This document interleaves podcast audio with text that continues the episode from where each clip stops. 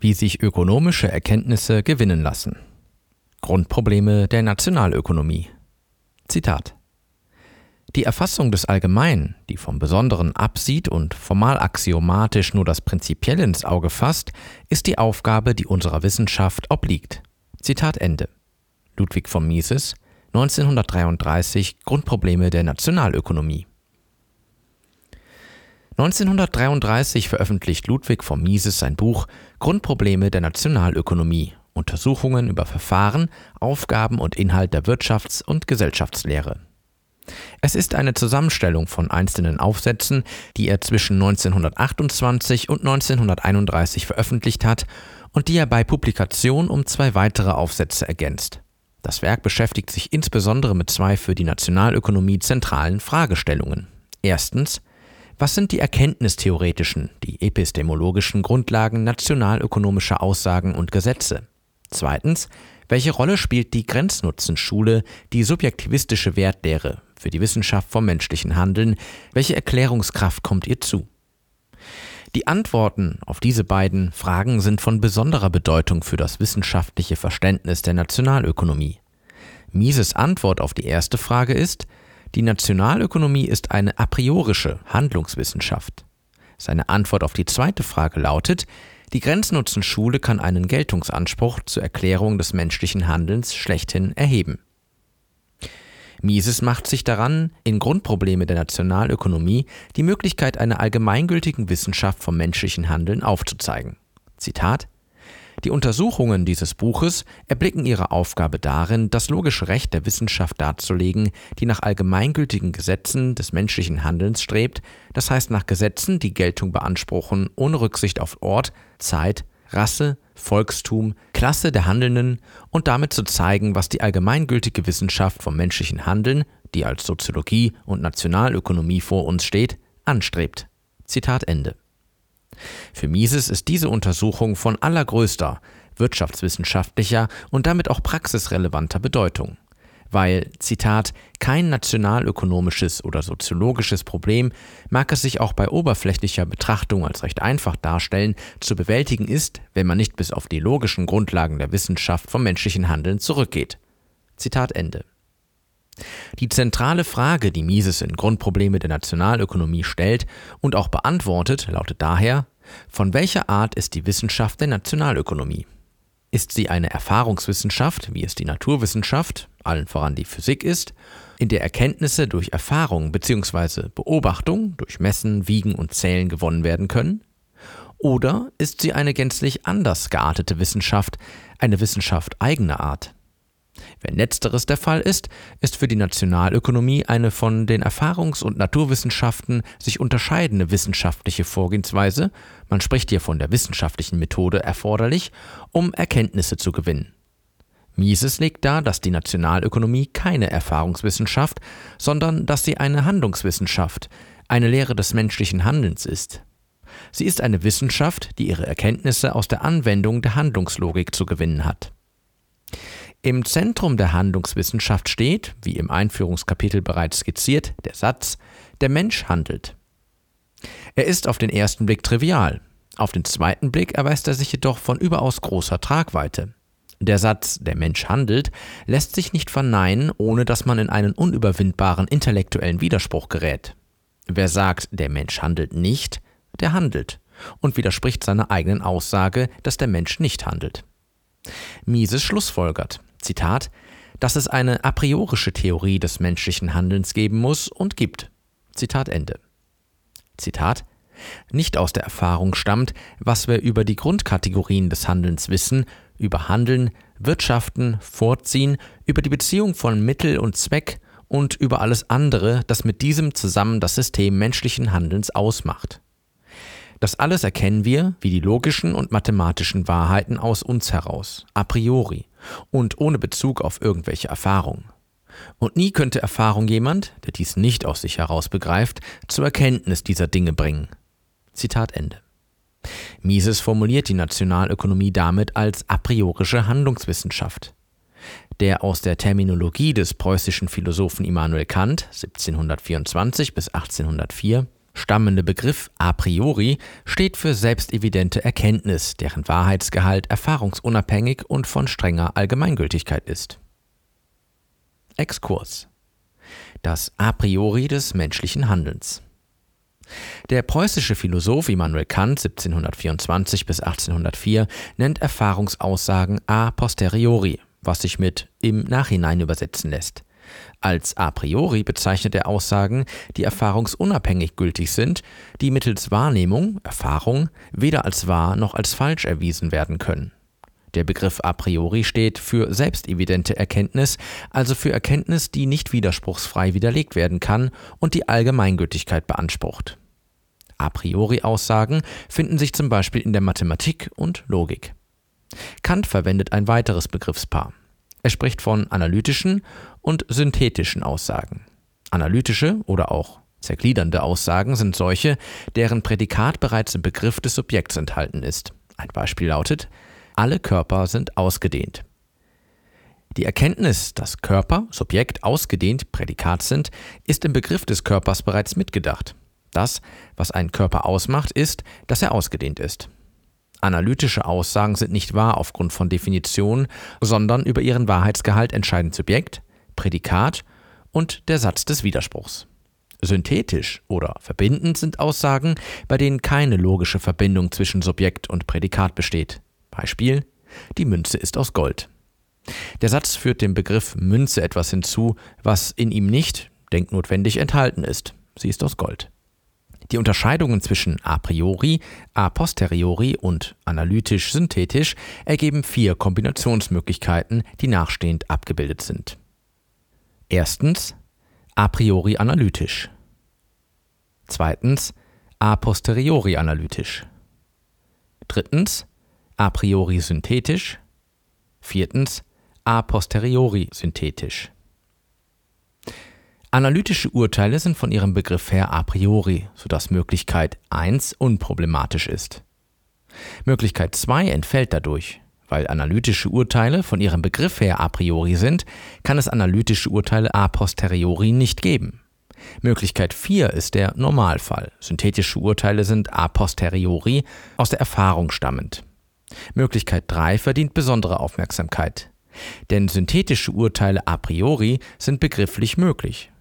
Sie stehen für Erkenntniserweiterung unabhängig von aller Erfahrung. Sie führen zur Kernfrage in Kants Kritik der reinen Vernunft 1781. Wie sind synthetische Urteile a priori möglich?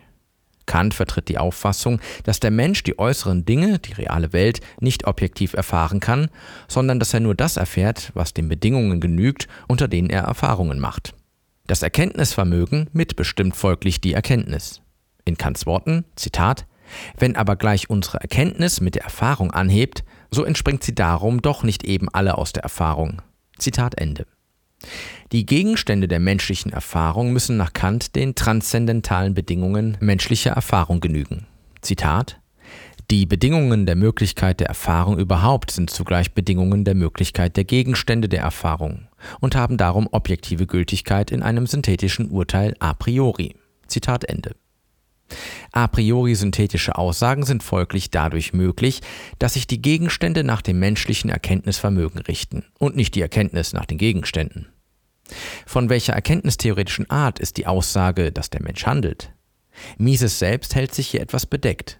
Nicht in der Betonung der a priorischen Stellung der Praxeologie, wohl aber wenn es gilt, die Vereinbarkeit von Erkenntniswert und Erfahrungsunabhängigkeit darzulegen. Er betont vielmehr den analytischen a priori Charakter der Sätze der Praxeologie. Zitat A priorische Wissenschaft ist reine Begriffswissenschaft. Sie kann nichts anderes zutage fördern als Tautologien und analytische Urteile. Alle ihre Sätze werden aus den Begriffen und den Begriffsbestimmungen auf rein logischem Wege abgeleitet. Sie geben nichts, was nicht schon in den Voraussetzungen enthalten war. Zitat Ende. Hans-Hermann Hoppe spricht mit Blick auf den Satz Der Mensch handelt von einem Handlungsaktiom und aus seiner Sicht erfüllt es die Anforderung eines synthetischen Urteils a priori. Nach Kant entstammen synthetische Urteile a priori der Vernunft.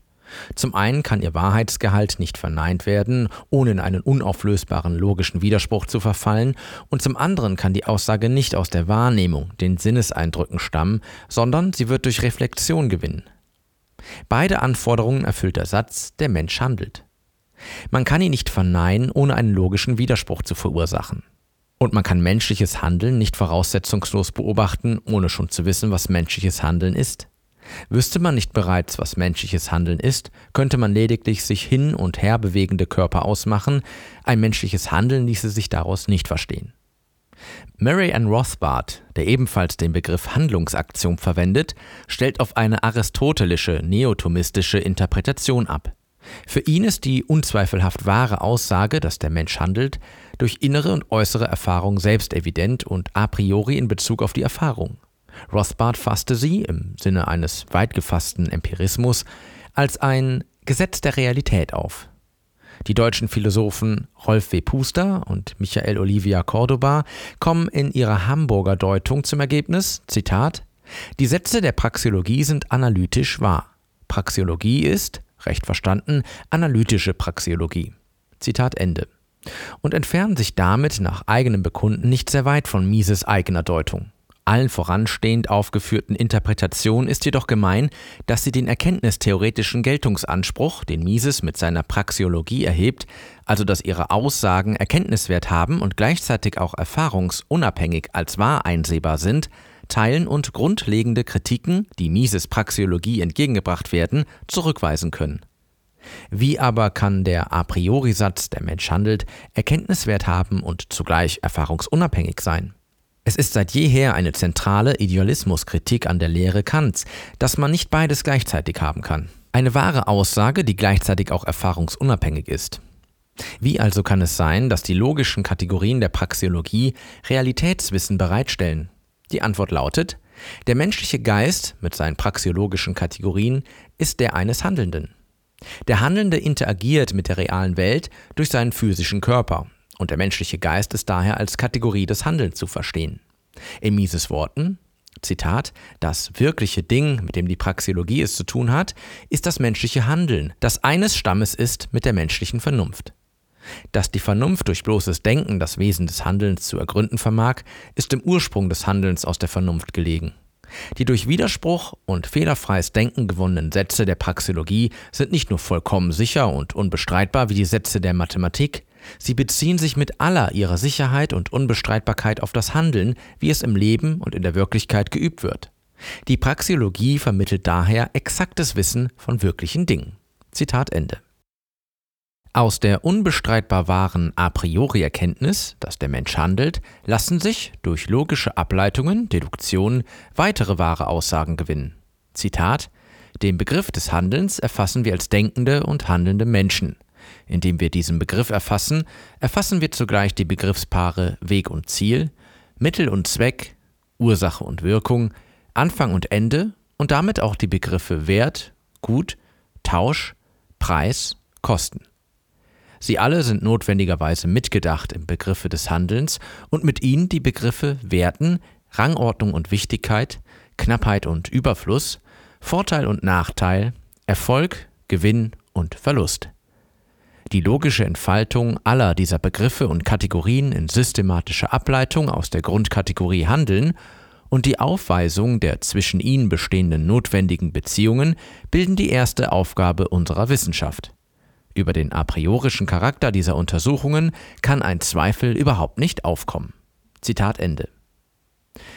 Das voranstehende Zitat soll nun näher erläutert werden.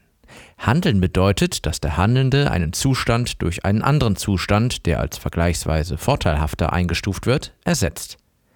Jedes Handeln ist dabei denknotwendig an zwei Bedingungen geknüpft. Zum einen an das Vorliegen von Unzufriedenheit. Sie ist der Antrieb für das Handeln. Wäre der Handelnde zufrieden mit dem Zustand, in dem er sich befindet, würde es kein Handeln geben, und das ist, wie vorangehend erläutert, nicht denkbar. Zum anderen muss der Handelnde über die Auffassung verfügen, dass er durch sein Handeln seinen Zustand verbessern kann. Weiterhin wissen wir, dass nur Individuen handeln. Die Gesellschaft oder Gruppen haben keine eigenständige Existenz, die sich von den teilnehmenden Individuen scheiden ließe. Kollektive lassen sich zurückführen auf Individuen, auf ihr individuelles Handeln. Staat, Volk oder Gemeinschaft sind lediglich Metaphern, sie haben für sich genommen keine Entsprechung in der Realität. Menschliches Handeln ist zudem immer und überall zielbezogen. Indem er handelt, versucht er handelnde Ziele, welcher Art auch immer, zu erreichen. Um Ziele zu erreichen, müssen Mittel eingesetzt werden. Mittel sind stets knapp mit Blick auf die Ziele, zu deren Erreichen sie eingesetzt werden. Gäbe es die Mittel, die zur Zielerreichung eingesetzt werden müssen, im Überfluss, wären sie nicht knapp, und es gäbe mit Blick auf diese Mittel kein Handeln. Knappheit ist in der Kategorie Mittel und Zweck also schon mitgedacht. Die Ursache-Wirkungsbeziehung, Kausalität, ist ebenfalls eine Kategorie des menschlichen Handelns. Handeln setzt die Kategorie Mittel zum Zweck und damit auch die Kategorie Kausalität voraus. Gäbe es keine Kausalität, so könnte der Mensch nicht handeln. Es wäre ihm nicht möglich, den Lauf der Dinge, der sich ohne sein Eingreifen einstellen würde, gezielt zu beeinflussen. Ohne Kausalität könnte er nicht handeln, und das ist, wie bereits erläutert, denkunmöglich. Schon Menger hatte die Kausalität als Gesetzmäßigkeit herausgestellt. Der erste Satz seiner Grundsätze der Volkswirtschaftslehre aus dem Jahr 1871 lautet, Zitat, Alle Dinge stehen unter dem Gesetze von Ursache und Wirkung. Dieses große Prinzip hat keine Ausnahme und vergebens würden wir im Bereich der Empirie nach einem Beispiele von seinem Gegenteile suchen. Zitat Ende. Mises gibt Mengers Aussage eine handlungslogische Begründung. Tauschen, Wert, Preis, Ertrag, Kosten, Gewinn und Verlust sind ebenfalls Kategorien des menschlichen Handelns. Handeln ist Tauschen. Ein Zustand wird durch einen anderen, als wünschenswerter erachteten Zustand eingetauscht. Der Wert entspringt der subjektiven Beurteilung des Handelnden. Beim Handeln gibt man das hin, was man weniger wertschätzt und erhält dafür das, was man höher wertschätzt. Werturteile messen nicht, sie skalieren im Sinne von mehr oder weniger. Es handelt sich bei ihnen um Ordinalskalen, nicht um Kardinalskalen. Das, was man hingibt im Tausch für das, was man bekommt, ist der Preis. Der Ertrag ist der Zugewinn, den man durch das Handeln erfährt. Die Kosten sind das, was beim Handeln aufgewendet werden muss. Ist der Unterschied zwischen dem erzielten Erfolg und den dabei entstandenen Kosten positiv, so spricht man von Gewinn. Ist er negativ, spricht man von Verlust. Gewinn und Verlust als Kategorien des menschlichen Handelns sind nicht zu verwechseln mit den Begriffen, die man aus der Geldrechnung kennt. Handlungslogisch gesehen handelt es sich hier um subjektive psychische Zustände, die nicht gemessen werden können. In Grundprobleme der Nationalökonomie spricht Mises sich gegen die zu seiner Zeit und auch heute allgemein akzeptierte Auffassung aus, die Nationalökonomie ließe sich mathematisieren. Er argumentiert jedoch, dass sich die Mathematik, anders als in den Naturwissenschaften, in der Wissenschaft des menschlichen Handelns nicht anwenden lässt. Dass heute die Nationalökonomie in weiten Teilen mathematisiert ist, stellt zunächst einmal keine Begründung dar, ob ein solches Vorgehen wissenschaftstheoretisch angemessen ist oder nicht. Mises kritisiert die Mathematisierung der Nationalökonomie, indem er sich auf die Erkenntnis beruft, dass menschliches Handeln Ausdruck von Wertungen ist. Das Handeln zielt stets darauf ab, einen Zustand, der aus Sicht des Handelnden als weniger vorteilhaft angesehen wird, durch einen anderen Zustand, der als vorteilhafter erachtet wird, zu ersetzen. Beim freiwilligen Handeln gibt jeder das, was er weniger wertschätzt und erhält dafür das, was er höher wertschätzt. Kauft beispielsweise Herr A eine Aktie für 100 Euro, so ist ihm die Aktie mehr wert als 100 Euro. Beim Verkäufer der Aktie verhält es sich genau umgekehrt. Der Aktienverkäufer wertet 100 Euro höher als die Aktie. Ein mathematischer Ökonom bildet die zugrunde liegende Transaktion ab, indem er eine Gleichung aufstellt, die die Aktie gleichsetzt mit den 100 Euro, die für sie bezahlt wurden. Doch für keinen der am Tausch Beteiligten gilt eine derartige Gleichheit. Dass die Aktie für 100 Euro den Besitzer gewechselt hat, zeigt lediglich den Preis, also den objektiven Tauschwert an, den die Aktie gegenüber dem Geld zu einem bestimmten Zeitpunkt hatte. Dieser Preis sagt aber nichts darüber aus, welchen Wert die Marktakteure der Aktie und dem Geld zugewiesen haben. Weder für Herrn A noch für Herrn B besteht eine Wertgleichheit von Aktie und 100 Euro. Eine solche Transaktion lässt sich mit einer mathematischen Gleichung nicht abbilden oder erklären. Im Bereich des menschlichen Handelns kann es zudem so etwas wie ein Gleichgewicht im Sinne eines Ruhestands nicht geben. Es würde nämlich bedeuten, dass nicht mehr gehandelt wird, das aber lässt sich nicht widerspruchsfrei denken. Das Handeln mag ein Unwohlsein lindern, mag dazu verhelfen, einen Zustand zu erreichen, der eine höhere Zufriedenheit bringt. Aber das Erreichen eines endgültigen Gleichgewichts ist dem Handelnden aus logischen Erwägungen nicht vergönnt. Der Versuch, die Nationalökonomie mathematisieren zu wollen, scheitert letztlich an der folgenden Einsicht. Die Mathematik kann niemals der Ausgangspunkt einer Wissenschaft sein. Stets bestimmt das wissenschaftliche Erkenntnisobjekt, ob es einer mathematischen Behandlung zugänglich ist oder nicht. Und diese Beurteilung erfolgt durch das sogenannte ansetzende Denken, wie es der Philosoph und Wissenschaftstheoretiker Hugo Albert E.H. Dingler 1881 bis 1954 bezeichnet. Bevor man ein Erkenntnisobjekt, wie zum Beispiel Einkommen, Geldmenge, Zins und Preise sind, beziehungsweise was sie ausmacht, mit mathematischen Symbolen, Formeln und Gleichungen erfassen kann, muss man bereits eine Vorstellung haben, mit welcher Art von Erkenntnisobjekt man es zu tun hat, was also zum Beispiel Einkommen, Geldmenge, Zins und Preise ausmacht. Diese Erkenntnis kann jedoch nicht aus der Mathematik stammen, sondern sie muss notwendigerweise amathematisch sein. Hier, im ansetzenden Denken, liegt die zentrale Herausforderung einer jeden Wissenschaft, um das für sie richtige Vorgehen zu bestimmen.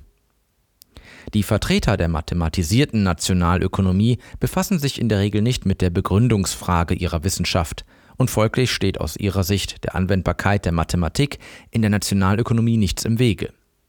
Mises argumentiert, dass das ansetzende Denken in der Nationalökonomie der handelnde Mensch, das handelnde Individuum ist und sein muss. Der Mensch handelt ist eine wahre Aussage, von der die nationalökonomische Wissenschaft widerspruchsfrei ihren Ausgangspunkt nehmen kann, beziehungsweise die nationalökonomische Wissenschaft darf sich nicht in einen Widerspruch mit dieser a priori Erkenntnis begeben. Das aber geschieht, wenn man menschliches Handeln mittels Gleichungen mathematisiert. Weiterhin ist zu beachten, dass es im Bereich des menschlichen Handelns keine Verhaltenskonstanten in dem Sinne gibt, dass beispielsweise eine Erhöhung der Gütermenge um x Prozent stets zu einer Senkung der Güterpreise um y Prozent führt. In der Physik beispielsweise lassen sich konstante Beziehungen zwischen Phänomenen identifizieren. Zitat Diese konstanten Beziehungen sind in der Nationalökonomie nicht aufzuweisen. Zitat Ende. Wollte man dem Wahrheitsgehalt dieser Aussage widersprechen, so müsste man annehmen, dass das menschliche Handeln bestimmt wird durch äußere Faktoren physikalischer, chemischer oder psychologischer Art. Doch für eine solche Überlegung, die menschliches Handeln im Sinne einer naturwissenschaftlichen Ursache-Wirkungsbeziehung erklären will, lässt sich keine überzeugende Begründung finden. Zum einen weiß man nicht, wie und warum bestimmte Bedingungen der äußeren Welt im handelnden Menschen Reaktionen auslösen, Verschiedene Menschen reagieren unterschiedlich auf die gleichen äußeren Reize und derselbe Mensch kann auf den gleichen äußeren Impuls zu verschiedenen Zeiten unterschiedlich reagieren. Zum anderen lässt sich eine notwendige, eine konstante Verbindung zwischen einem äußeren Reiz und den Ideen, die er im handelnden Menschen erzeugt und die ihn handeln lassen, nicht mit wissenschaftlichen Mitteln aufspüren. Diese Einsicht speist sich nicht etwa aus Erfahrung, sondern der Gedanke, es ließen sich im Bereich des menschlichen Handelns konstante Verhaltensmuster aufspüren, dass der Handelnde auf einen bestimmten äußeren Reiz A immer und überall die gleiche Reaktion B zeigt, erweist sich als logisch widersprüchlich. Würde ein bestimmter äußerer Reiz immer und überall eine bestimmte Idee und damit ein bestimmtes Handeln auslösen, so wäre man in der Lage, mit dem gegebenen Einflussfaktor, dem äußeren Reiz, künftiges Handeln zu prognostizieren. Das wiederum würde aber bedeuten, dass die Zukunft nicht mehr unsicher wäre, und das wiederum käme der Aussage gleich, der Mensch könne nicht mehr handeln. Wäre die Zukunft sicher, ließe sich der Gang der Dinge nicht mehr durch menschliches Handeln beeinflussen, dass aber der Mensch nicht handelt, lässt sich nicht widerspruchsfrei denken. Vor dem Hintergrund dieser Überlegungen kommt man zum Ergebnis, dass das, was das menschliche Handeln ausmacht, aus logischen Gründen nicht in Formeln, Gleichungen und Funktionen abgebildet werden kann.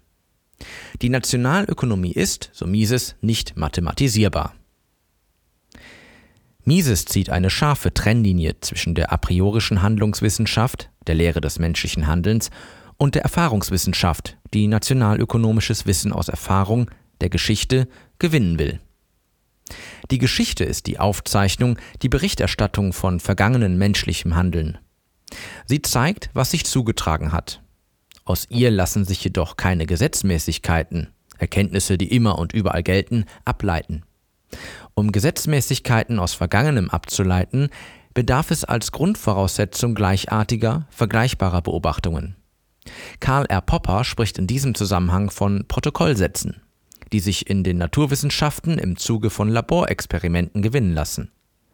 Im Bereich des menschlichen Handelns kann es jedoch keine Protokollsätze geben. Zum einen ist menschliches Handeln stets in dem Sinne besonders, dass es einmalig ist. Der handelnde Mensch handelt immer unter besonderen Bedingungen, hat zeitpunktabhängige Ziele und Präferenzen und einen zeitpunktabhängigen Wissensstand. Dies alles ändert sich im Zeitablauf. Zum anderen ist menschliches Handeln das Ergebnis einer Vielzahl von komplexen, miteinander verbundenen Faktoren. In den Naturwissenschaften ist es möglich, den Einfluss eines Faktors auf das Erkenntnisobjekt zu untersuchen, indem alle anderen Einflussfaktoren konstant gehalten werden. Im Bereich des menschlichen Handelns ist das nicht möglich. Aus der Beobachtung vergangenen menschlichen Handelns lassen sich daher auch keine Gesetzmäßigkeiten ableiten. Um Geschichtliches, um historische Daten deuten zu können, braucht man eine Theorie. Es gibt kein voraussetzungsloses, theorieloses Erfassen und Interpretieren geschichtlicher Ereignisse. Zum Beispiel bedarf es einer Theorie, um überhaupt so etwas wie Geldmenge, Einkommen und Zins beobachten und erfahren zu können.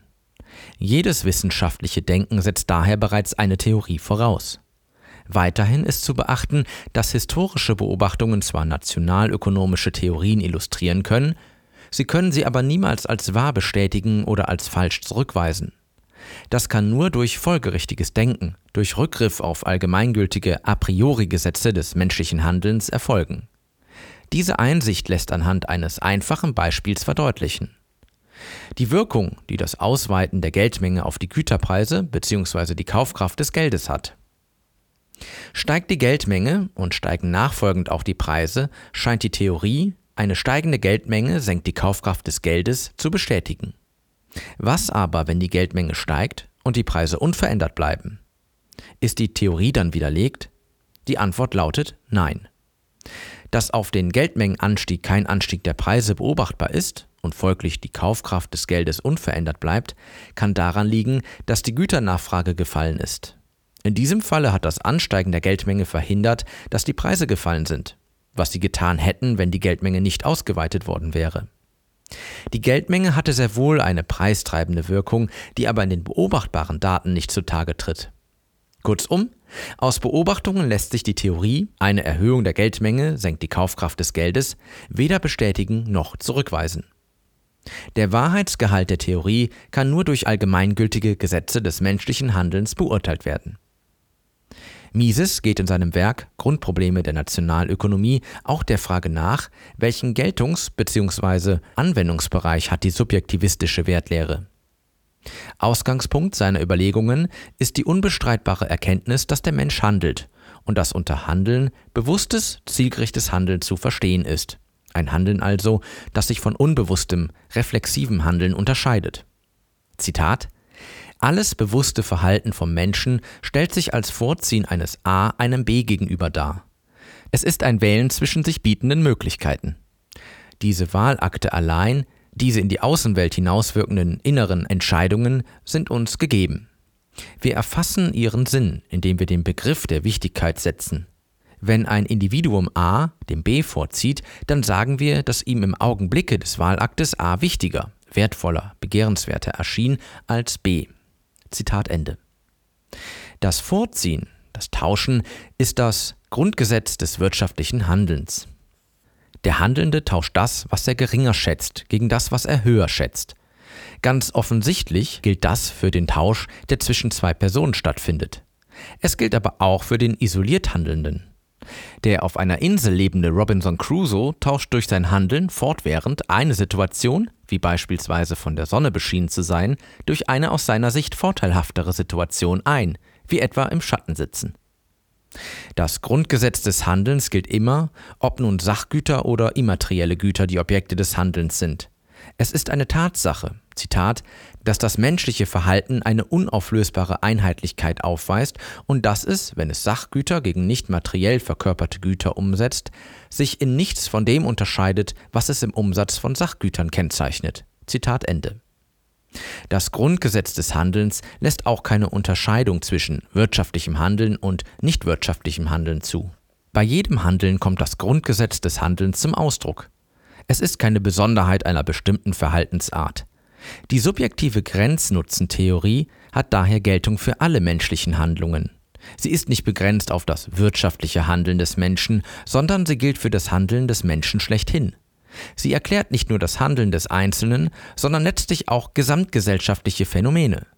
Denn letztere lassen sich, wie es der methodologische Individualismus aufzeigt, gedanklich stets auf das Handeln des Einzelnen zurückführen. Umgang mit einer Viruserkrankung in einem liberalen, libertären Gemeinwesen. Wie ginge ein liberal-libertäres Gemeinwesen mit dem Problem einer weltweiten Viruserkrankung um? Um diese Frage zu beantworten, stelle man sich zunächst eine libertäre Gesellschaft vor, also eine, in der alles privatisiert ist. Landflächen, Gewässer, Straßen, Flughäfen, Häuser etc. befinden sich in privatem Eigentum. Dieses Konzept wird auch Privatrechtsgesellschaft genannt. Hier obliegt es den Eigentümern zu entscheiden, welche Personen unter welchen Bedingungen auf ihr Land- und Firmengelände in ihre Geschäfte, Büros, Busse, Schiffe und Flugzeuge gelangen und welche nicht. Wenn die Eigentümer beispielsweise eine Ansteckung fürchten, werden sie sich zurückhalten, anderen Personen den Zugang zu ihren Grundstücken, Wohnungen oder Geschäften zu gewähren, beziehungsweise sie werden entsprechende Schutzvorkehrungen treffen. Gleichsam werden es Personen, die sich vor einer Ansteckung schützen wollen, vermeiden, mit anderen in Kontakt zu kommen. Sie werden also nicht deren Grundstücke, Wohnungen und Geschäfte aufsuchen. Oder sie werden sie dann aufsuchen, wenn sie sich durch ihre eigenen Maßnahmen hinreichend geschützt fühlen oder wenn ihnen die Schutzmaßnahmen derjenigen, deren Eigentum sie betreten, als ausreichend erscheinen. Es gilt das Prinzip der Eigenverantwortung. Dem Einzelnen obliegt es, die für ihn passende Schutzvorkehrung zu treffen. Wer sich dafür entscheidet, trotz Virusausbruch weiterhin mit seinen Mitmenschen in Kontakt zu treten, der muss die damit verbundenen Risiken selbst tragen. Steckt sich zum Beispiel Person A bei Person B an, kann der A den B nur dann für den entstandenen Schaden haftbar machen, wenn der B den A nachweislich über die versprochenen Schutzmaßnahmen getäuscht hat. Die Folgen einer Viruserkrankung betreffen bekanntlich unterschiedliche Personen in unterschiedlicher Weise. Einige Personengruppen stärker als andere, einige Länder, Regionen, Städte und Gemeinden stärker als andere. Daher werden auch die Schutz- und Behandlungsmaßnahmen mitunter höchst unterschiedlich ausfallen müssen. Die dabei zu treffenden Entscheidungen werden in einer Privatrechtsgesellschaft nicht von zentraler Stelle getroffen, sondern dezentral herbeigeführt, eben von den Eigentümern bzw. den Personen, die das Eigentum anderer betreten. Die jeweils Betroffenen holen sich Rat, orientieren sich an der Expertise von unterschiedlichen Experten, wie zum Beispiel Virologen, Psychologen, Soziologen und Ökonomen, und auf Basis dieses Wissens wird auf unterschiedliche Lösungen geschlussfolgert. Aus der resultierenden Vielzahl unterschiedlicher Lösungen erwächst ein Lernpotenzial. Man kann herausfinden, was funktioniert und was nicht, schlechte Lösungen durch bessere ersetzen. Vor allem privatisierte Krankenversicherungsunternehmen hätten Anreize, ihre Kunden gut zu beraten, wie sie sich vor der Viruserkrankung am besten schützen können. Denn eine erfolgreiche Prävention senkt die Kosten und erhöht die Gewinne der Krankenversicherungsfirmen. Ähnlich würde man in einem klassisch liberal verfassten Gemeinwesen verfahren. Anders als eine Privatrechtsgesellschaft zeichnet es sich durch ein Nebeneinander von Staaten aus, die miteinander im Standortwettbewerb stehen und die selbst, und das ist wichtig zu betonen, keiner Zentralinstanz mehr unterworfen sind. Zwar besteht auch hier die Möglichkeit, dass ein einzelner Staat von oben unpassende oder gar falsche Schutz- und Behandlungsmaßnahmen diktiert. Aber da es zwischen den Staaten immer noch Konkurrenz um die beste Lösung zur Viruseindämmung und Behandlung gibt, ist der mögliche Fehler, das Ausmaß von Machtmissbrauch begrenzt. Bessere Lösungen werden R und bekannt, schlechte und falsche Lösungen diskreditiert. Problematisch wird es jedoch, wenn von zentraler Stelle eine Lösung für alle Staaten verbindlich vorgegeben wird. Dann besteht, wie immer bei zentraler Machtkonzentration, in der Tat die Gefahr, dass fehlerhafte Entscheidungen getroffen werden, die sehr große Ausmaße annehmen können oder dass Missbrauch mit der Macht betrieben wird, etwa durch Rent-Seeking seitens zum Beispiel Pharmaunternehmen und einflussreicher Einzelpersonen. Das Problem ist hier, dass die Personen, die die staatliche Entscheidungsmacht innehaben, nicht, anders als in der Privatrechtsgesellschaft, die Kosten ihrer schlechten und fehlerhaften Entscheidungen persönlich tragen müssen. Und genau das führt bekanntermaßen immer wieder zu großen, nicht selten zu verheerenden Problemen. Die Entscheidung, wie auf die Ausbreitung einer Viruserkrankung zu reagieren ist, ob sie mit dem Staat oder ohne ihn durch den freien Markt zu lösen sei, würde Mises sehr wahrscheinlich, wie alle seine ökonomischen Überlegungen, mit Hilfe des vernünftigen Denkens treffen. Zitat Unser Fassungsvermögen ist sehr beschränkt. Wir dürfen nicht hoffen, jemals die letzten und tiefsten Weltgeheimnisse zu entschleiern, doch der Umstand, dass wir über Sinn und Zweck unseres Daseins nie ins Klare kommen können, hindert uns nicht, Vorkehrungen zu treffen, um ansteckenden Krankheiten auszuweichen und uns zweckmäßig zu kleiden und zu ernähren, und er soll uns nicht hindern, die Gesellschaft so zu gestalten, dass die irdischen Ziele, die wir anstreben, am zweckmäßigsten erreicht werden können. Zitat Ende. Gelangt man zum Vernunftschluss, dass das freie Marktsystem die Härten und Kosten, die mit der Verbreitung einer Viruserkrankung verbunden sind, stärker abmildert bzw. besser bewältigen kann als der Staat, wäre aus dieser utilitaristischen Erwägung heraus auch der freie Markt und nicht der Staat mit der Herbeiführung einer Lösung zu beauftragen. Interessanterweise besteht theoretisch eine recht enge logische Verbindung zwischen der liberalen Staatslösung, in der der Staat keine Zwangsmonopolstellung innehat, und der Privatrechtsgesellschaft, in der es keinen Staat, wie wir ihn heute kennen, gibt, in der also alle Güter privatisiert und auch die Güter Recht und Sicherheit im freien Markt bereitgestellt werden. Mises hatte sich bekanntlich für ein Ausstiegsrecht aus dem Staat ausgesprochen und ihm dadurch sein Zwangsmonopol genommen.